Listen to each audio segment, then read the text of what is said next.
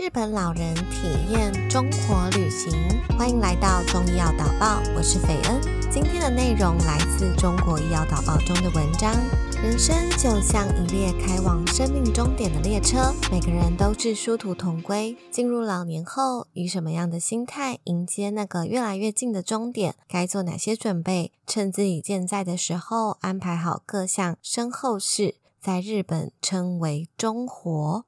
中活就是临终活动的简称。自从有了中活的概念后，日本的丧葬市场不仅得到进一步发展，还派生出一种新的旅游方式，那就是中活旅行。中活海洋之旅，日本人对于死亡并不太忌讳。日本人受佛教的影响，认为死去的人都是升天成佛了，因此日本的住宅附近常常有墓地，很多墓地风景宜人。每年春天，樱花盛开，墓地成了重要的赏樱地，也成为中国旅行的一个重要景点。此外，风景优美的地方也是中国旅行的目的地。静冈县热海市曾是二十世纪六十年代日本人热门的新婚旅行地点，这样的地方如今也成为中国旅行的目的地。一般说来，中国旅行包含了参观纳古堂，或者是去墓地陵园参观，有代书、会计师、心理咨询师指导要如何写遗嘱。怎么样面对死亡等临终该准备的事情？还有摄影师帮忙拍摄最自然的遗照。除了老年人，有的子女也会一起参加中活团，了解父母担心的身后事，顺便家族旅游。日本俱乐部旅游公司推出了一项中活海洋之旅，让老人们体验一下海洋撒骨灰的仪式和过程。巴士早上从东京出发，途中导游。为大家讲解中活知识。第一个项目是学习葬礼等相关知识，老人们可以直接和丧葬公司接触，还可以和律师咨询有关遗产的事情。之后，巴士继续的往前抵达横滨港，大家下车登上海洋客轮。在客轮出发后，主办海洋撒骨灰的公司会给大家派发资料。并对海洋撒骨灰做出详细的说明。每个人在得到资料的同时，还有一只纸做的鸽子，这个纸鸽子叫做送别鸽。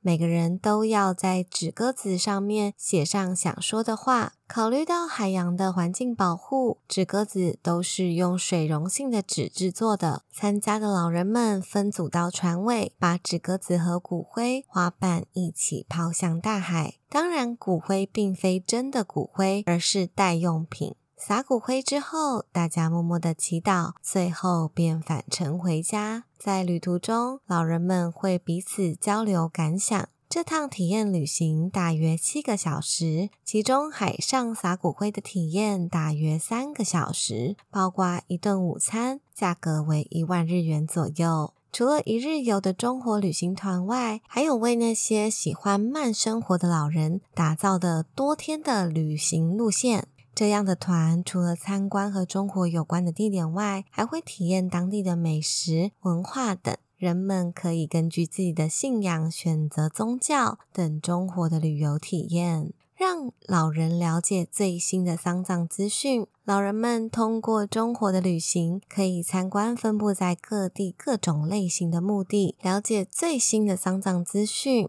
并通过实地考察，选择最适合自己的长眠之地。随着时代的进步，日本的墓地也在不断的变化。除了传统的土葬、火葬，还有树木葬、海葬等，也可以选择纳古塔的方式。所谓的纳古塔，就是把骨骨灰安置在室内的地方，特点可以不受宗教的制约，与购买室外墓地的价格相比比较便宜。即使没有子女，也可以在此永久安放。日本现在的纳古塔还采取了最新技术，全自动寻找装有骨灰的活动墓地。电子荧幕背景上，普通人只要输入一个号码，装有骨灰盒的佛坛就会出现在面前。并通过电子化立刻出现灵堂，供亲人吊唁。有的地方还可以与宠物合葬。老人们可以透过参加中活旅行，获得其他相关知识。比如遗产继承的新法律法规，最适合帮助制定遗嘱的律师人选等。日本老人比较独立，参加中国旅游也是为了提前安排好后事，避免子女措手不及。中国旅行虽然听起来很严肃，实际上却是很愉快的。很多巴士都有卡拉 OK，长途之旅可以说是一路欢笑一路歌。和普通的旅行比起来，老人们因为有了共同关注的主题，交流起来更为深入，也让老人减少了对于死亡以及死后的不安。中国旅行因此也代表了日本老人一种崭新的生活观。中国旅行还有一个特色，那就是可以在专家的指导下写临终笔记。临终笔记就是人在人生的末期，透过文书的方式，把自己的想法写下来，留给最重要的人。内容包含自己希望的末期看护。葬礼、埋葬方式、财产分配等